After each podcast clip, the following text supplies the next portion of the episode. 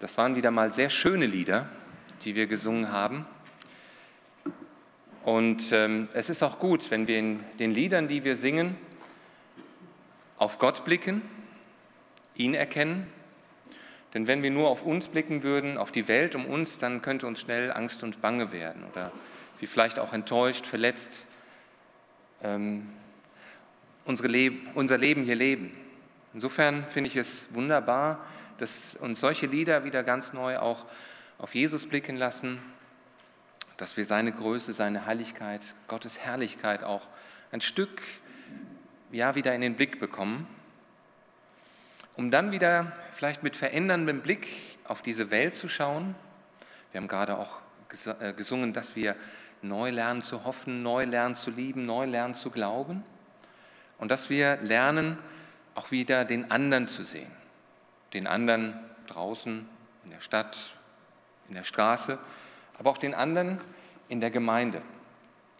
Und auch wenn natürlich Gemeinde immer wieder ein wunderbarer Ort ist, müssen wir auch ehrlich sein, dass Gemeinde auch nicht immer so einfach ist.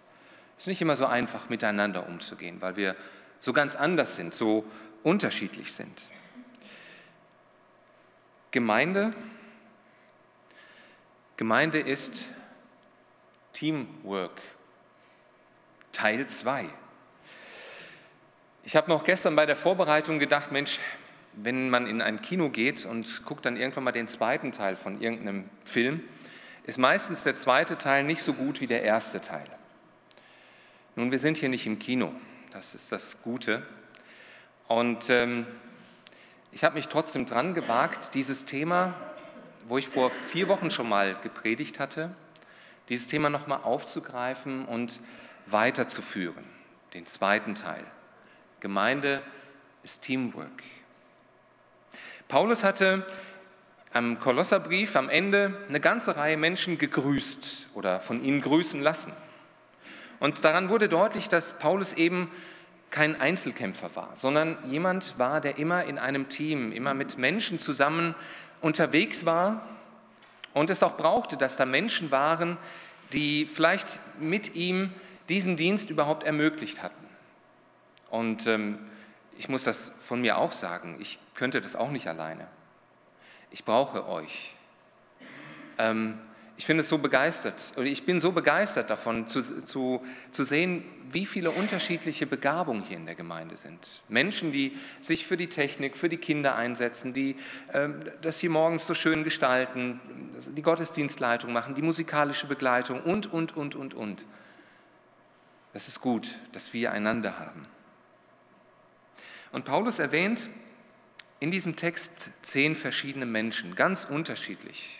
Und das spiegelt ja auch ein bisschen diese bunte Vielfalt in der Gemeinde wider, die ein Reichtum ist, aber auch manchmal eben auch eine Herausforderung für uns bedeuten kann, wenn der andere eben so anders ist als wir. Die Frage ist, sehen wir das und schätzen wir das oder leiden wir manchmal unter dieser Unterschiedlichkeit? Und dann hatten wir von den zehn Personen, die wir vergangen, äh, vor vier Wochen kennengelernt hatten, ähm, nur fünf mal näher betrachtet. Und ich würde gerne mit euch die anderen fünf nochmal näher anschauen, wer das war und was wir von diesen Menschen vielleicht auch lernen können. Ein kurzer Rückblick.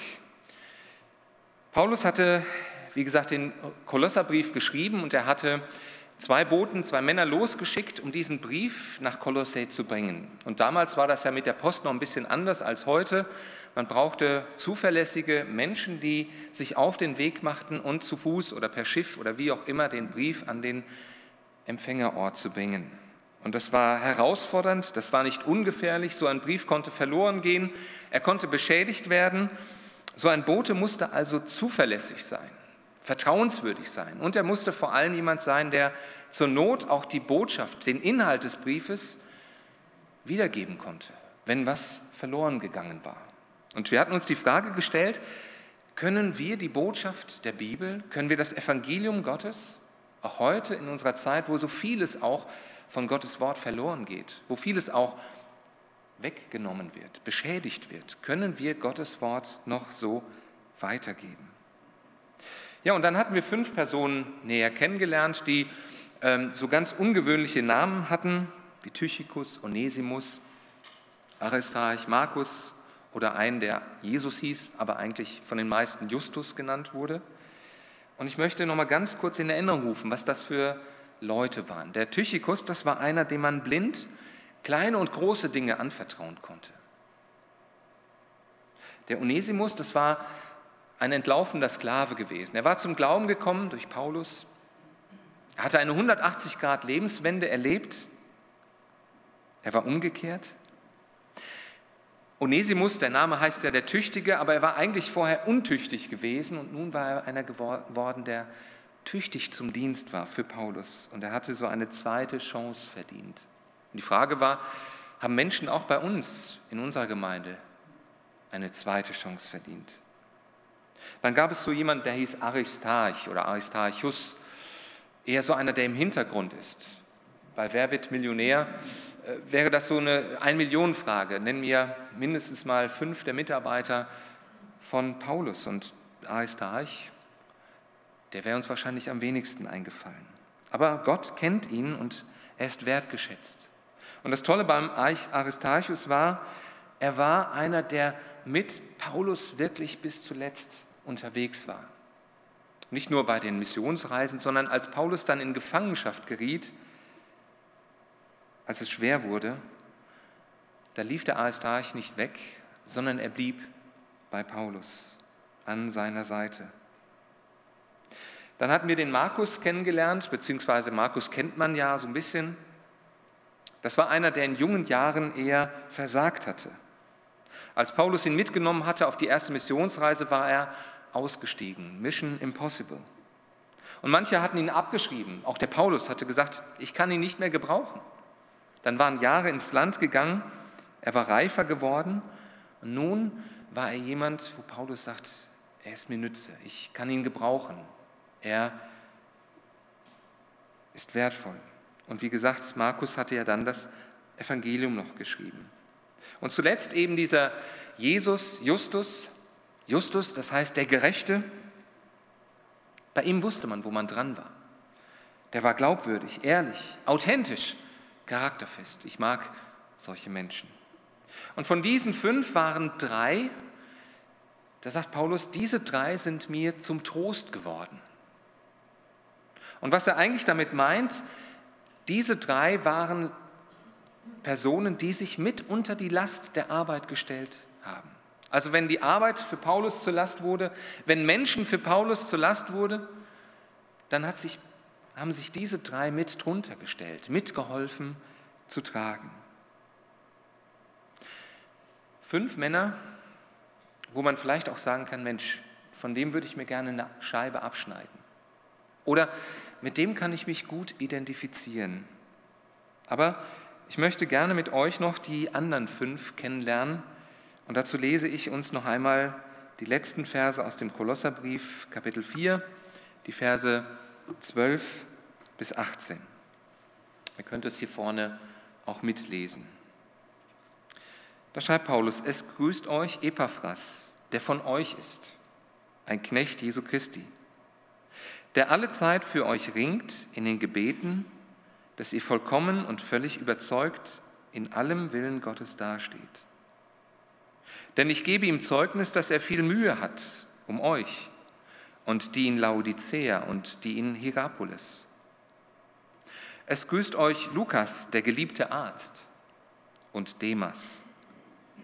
Grüßt die Brüder in Laodicea und Nymphas und die Gemeinde in ihrem Haus. Und wenn der Brief bei euch gelesen ist, so veranlasst, dass er auch in der Gemeinde der Laodicea gelesen werde und dass auch ihr den aus Laodicea lest. Und sagt Archippus, sieh auf deinen Dienst, den du im Herrn empfangen hast, dass du ihn erfüllst. Der Gruß mit meiner des Paulus Hand gedenkt meiner Fesseln, die Gnade sei mit euch. Soweit der Bibeltext. Fünf Personen werden uns hier nochmal näher gebracht und die wollen wir uns nochmal genauer anschauen. Als erstes nennt Paulus hier den Epaphras. Epaphras, Der Name bedeutet der Liebliche, der Anmutige. Ich denke, mit so einem Namen, wenn du der Liebliche heißt, der Anmutige, dann kannst du kein Holzklotz sein. Dann glaube ich, dass eben dieser Epaphras jemand war, der feinfühlig sein konnte, der so eine feine, gewinnende Art hatte. Ein im positiven Sinne sensibler Mensch. Und ich glaube, dass solche Menschen, die so ein Stückchen ein Gespür haben für vielleicht auch die Nöte anderer, die das sehen, die auch ganz behutsam darauf eingehen, solche Menschen haben wir auch hier in der Gemeinde und sie sind wertvoll. Dieser Epaphras, der wird schon am Anfang des Kolosserbriefes erwähnt. In Kapitel 1, die Verse 7 und 8. Und zwar, weil eben Epaphras aus Kolossä stammte. Er war also einer aus dieser Gemeinde. Wahrscheinlich hatte er die Gemeinde mitgegründet. Und dann war Epaphras irgendwann mal zu Paulus nach Rom gereist und vielleicht hatte er Paulus über die Situation in der Gemeinde berichtet. Er hatte Rat gesucht. Er hatte Fragen gestellt. Aber dann war er nicht wieder nach Kolossee zurückgekehrt. Irgendwie war er verhindert worden. Vielleicht Krankheit, irgendwelche Umstände. Und so war Epaphras bei Paulus in Rom geblieben. Aber das bedeutet jetzt für diesen Epaphras nicht, dass er plötzlich nicht mehr der Gemeinde dienen könnte, so wie er es vorher gemacht hatte. Und so beschreibt Paulus jetzt hier in Kapitel 4, Vers 12 den Dienst, den Epaphras tat. Er war ein Beter, der in seinen Gebeten für euch ringt, damit ihr feststeht, vollkommen und erfüllt mit allem, was Gottes Wille für euch ist. Wenn man das so liest, dann bekomme ich den Eindruck, dass dieser Epaphras so ein echter Gebetskämpfer ist. Jemand, der ringt und kämpft im Gebet, der nicht so schnell aufgibt. Und vor allem, er betet darum, dass der Glaube der Kolosser tief wird, fest wird. Natürlich bin ich die Überzeugung, dass jeder von uns ein Beter sein soll. Dass wir füreinander beten und die Anliegen, die uns auf dem Herzen liegen, dass du dir Zeit nimmst, morgens, abends zu beten, mit Gott im Gespräch zu sein. Aber es gibt dann eben auch noch solche Typen wie diesen Epaphras, auch hier in der Gemeinde, die wirklich das als ihre Aufgabe haben eine Gabe haben, die sich intensiv Zeit nehmen fürs Gebet, denen es auf dem Herzen liegt zu beten und vor allem ihr Anliegen ist es, für das geistliche Wachstum in der Gemeinde zu beten. Solche Leute sind wichtig. Und wenn du jemand, so jemand bist, dann, dann möchte ich dir sagen, danke, dass du da bist und danke, dass du diesen Dienst tust, dass du für diese Gemeinde betest. Mach es weiter. Wir brauchen dich. Als nächsten nennt Paulus hier den Lukas. Hier im Text wird eigentlich wenig über Lukas gesagt, aber wir wissen aus der Apostelgeschichte und der Bibel einiges mehr über ihn. Das ist kein Unbekannter. Lukas hatte Paulus auf mehreren Missionsreisen begleitet. Er war Arzt. Und vielleicht hatte er sich auch immer wieder auch um ja, Paulus Wohlergehen gekümmert. Im zweiten Timotheusbrief schreibt Paulus über Lukas, er war bis zuletzt bei mir. Ein treuer Freund bis zum Ende. Jemand, der eben an Paulus Seite war und blieb bis zum Schluss. Es gibt seit kurzem einen neuen Film, Paulus, der Apostel Christi, und da wird das so ein Stückchen zum Ausdruck gebracht, dass eben dieser Lukas bis zuletzt ja, bis zu dem Zeitpunkt, wo Paulus dort im Gefängnis war in Rom und auf seine Hinrichtung wartete, bei ihm war. Eine Ermutigung, ein Tröster. Und das wäre mal eine Idee, so einen Film mal zusammenzuschauen. Aber diese tiefe Verbundenheit in diesem Text spürt man in den Worten, die Paulus gegenüber Lukas gebraucht. Er sagt, der geliebte Arzt. Solche Leute sind unbezahlbar. Menschen, die bis zuletzt an deiner Seite aushalten. Natürlich wisst ihr auch, Lukas war derjenige, der das Evangelium geschrieben hat und die Apostelgeschichte. Und wenn man einfach diesen Abschnitt noch einmal liest und Revue passieren lässt, dann stellt man fest, dass in diesen letzten Versen vom Kolosserbrief der Paulus erwähnt wird, der Markus erwähnt wird und der Lukas. Drei Männer, die im Grunde genommen fast 70 Prozent oder noch mehr des Neuen Testamentes geschrieben haben. Und das in einem Brief, den wir so schnell mal unscheinbar überblättern. Als dritten nennt Paulus in diesem Abschnitt den Demas. Es ist der einzige, über den Paulus sonst nichts schreibt. Im Philemon-Brief, der eine gewisse Ähnlichkeit auch zum Kolosserbrief hat, erwähnt Paulus, dass dieser Demas mit Markus, Aristarch und Lukas sein Mitarbeiter ist. Aber im zweiten Timotheusbrief, Kapitel 4, Vers 10, schreibt Paulus über Demas, Demas hat mich verlassen und diese Welt liebgewonnen und ist nach Thessalonik gegangen. Wir wissen nicht, was vorgefallen ist in der Zwischenzeit. Aber mich hat das bewegt. Dieser Demas ist für mich eigentlich so etwas wie die tragischste Person in diesem ganzen Abschnitt. Er war dabei gewesen. Er war Teil von Gottes Mission gewesen, gehörte mit dazu. Aber dann war ihn, für ihn anderes plötzlich viel wichtiger geworden. Vielleicht hat er sich nicht komplett von Jesus abgewendet. Aber irgendwann mal waren ihm die Angebote, die Versprechen der Gemeinde viel wichtiger geworden reizvoller. Sie bedeuteten ihm irgendwann mal mehr als Nachfolge. Ich weiß nicht, wie es euch so ergeht, wenn ihr über diesen Demas nachdenkt. Für mich sind das somit die schmerzhaftesten Momente im Leben, auch im Dienst, wenn Menschen, die mal dabei gewesen sind, sich zurückgezogen haben. Und vielleicht denkst du jetzt gerade auch an einen solchen Menschen. Oder wenn Menschen, die früher für Jesus gebrannt haben, jetzt nur noch halbherzig oder ihm gar nicht mehr folgen. Ich denke da an einen Teenager, der, als ich mit, mit, ja, mit der Gemeinde damals in Belgien auch über diesen Abschnitt sprach, nach der Predigt sagte, ich glaube, ich bin dieser Demas.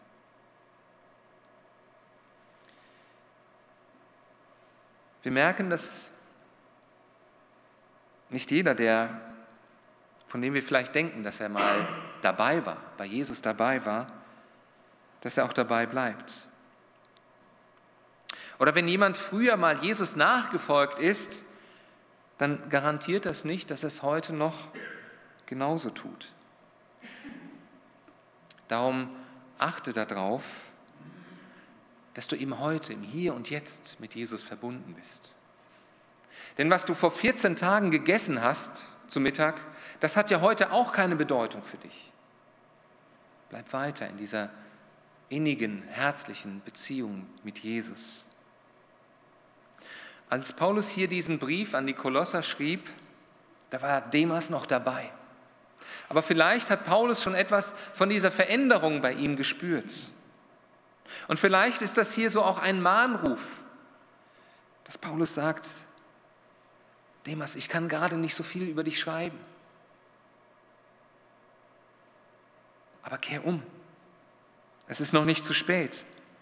Und vielleicht hat Demas äh, diesen Brief ja auch mal irgendwo gelesen, hat sich dann gewundert, warum schreibt denn Paulus gar nicht so viel von mir? Was mag er sich dabei gedacht haben? Und vielleicht haben auch die Kolosser etwas davon gespürt, dass da etwas mit diesem Demas im Argen ist. Und sie haben für ihn gebetet.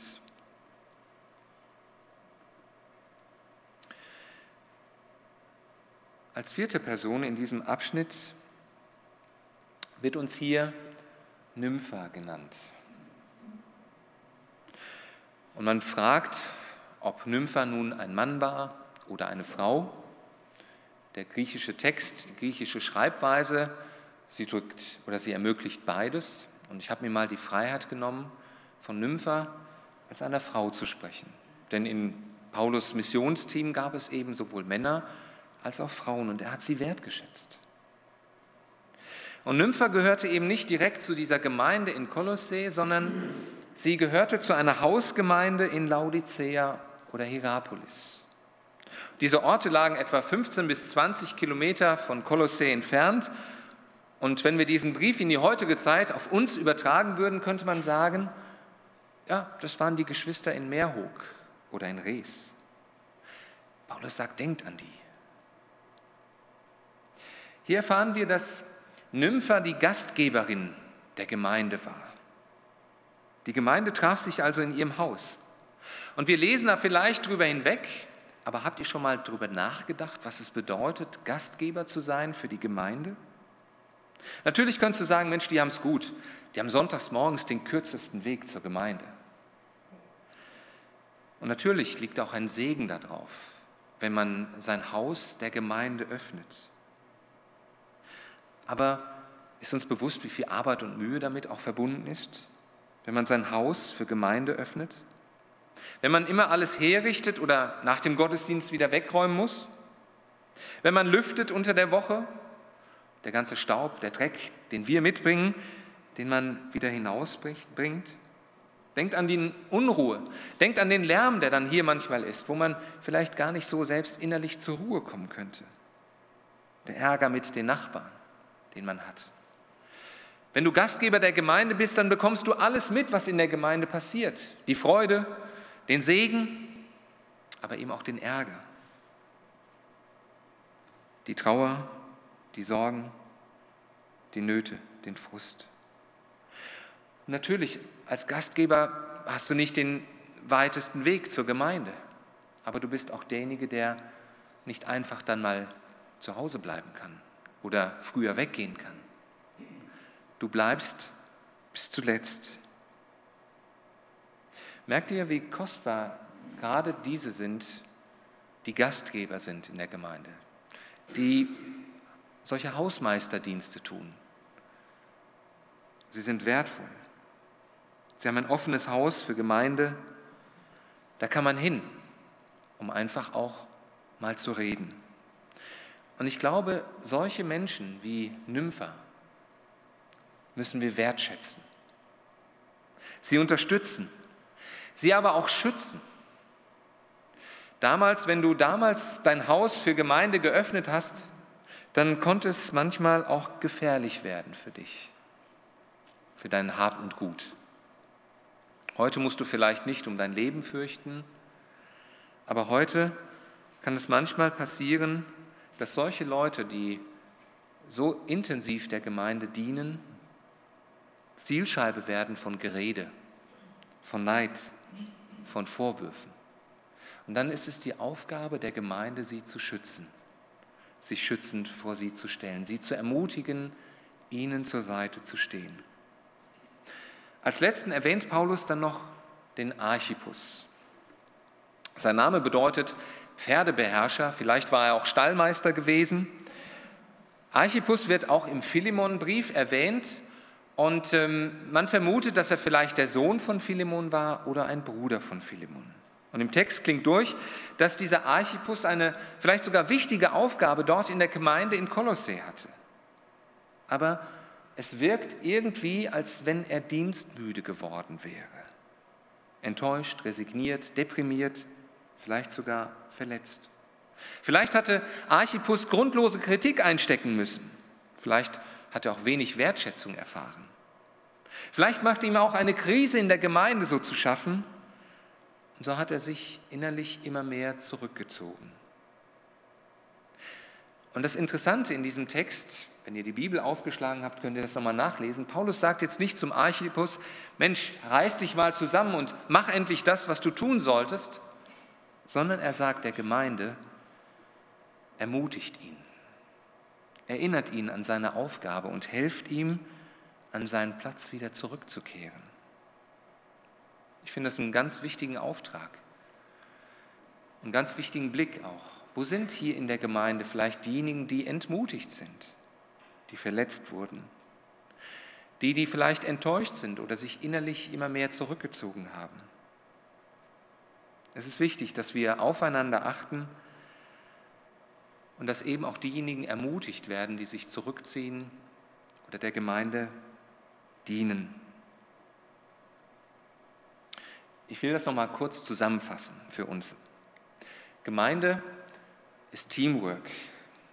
Und das wird eben auch an diesen insgesamt zehn Personen am Ende des Kolosserbriefes deutlich. Welche von diesen fünf heute hat dich nochmal besonders angesprochen? Mit wem kannst du dich identifizieren?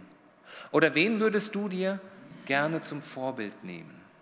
Den Epaphras, der so ein Gebetskämpfer war? Auch wenn sich die Umstände in seinem Leben veränderten, es hinderte ihn nicht, der Gemeinde zu dienen.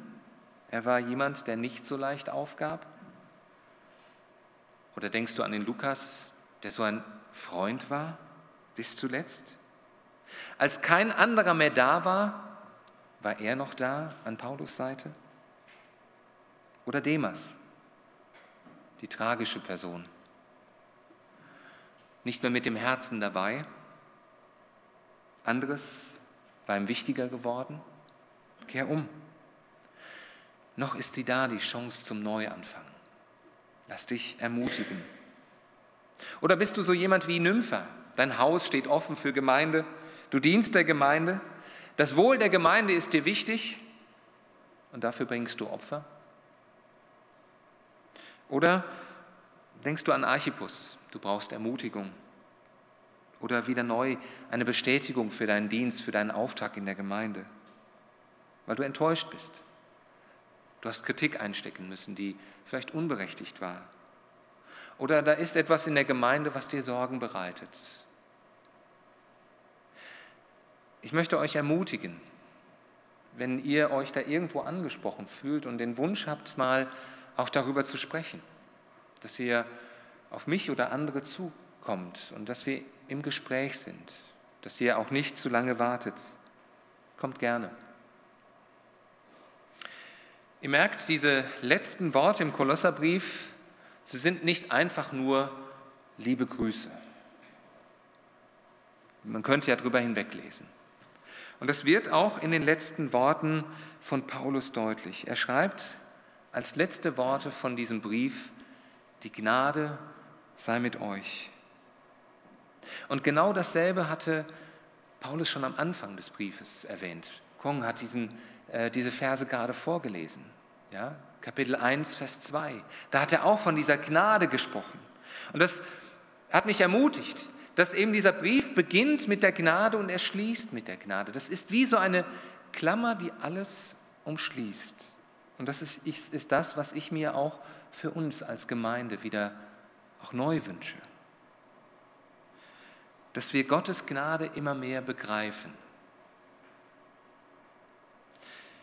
was seine Gnade für uns bedeutet, wie diese Gnade sich in unserem Leben auswirkt, dass diese Gnade uns begleitet in unserem Alltag und auch da, wie wir uns auch begegnen, wie es unser Miteinander prägt, wie wir miteinander, wie wir übereinander reden. Dass spürbar wird, dass wir es gut miteinander und auch gut füreinander meinen. Und was ich mir auch wünsche, dass wir vielleicht zum Abschied, wenn wir uns verabschieden, uns nicht nur alles Gute wünschen, sondern dass wir uns das vielleicht auch immer wieder neu zusprechen. Die Gnade sei mit dir. Und wenn wir gleich das Abendmahl feiern, wo ja etwas davon zum Ausdruck kommt, dass wir alle aus der Gnade leben und Gott uns diese Gnade schenkt, dass wir gerade dann, wenn wir das Brot weitergeben, den Kelch weitergeben, uns vielleicht auch das nochmal mit ehrlichem Herzen zusprechen. Die Gnade sei mit euch. Amen.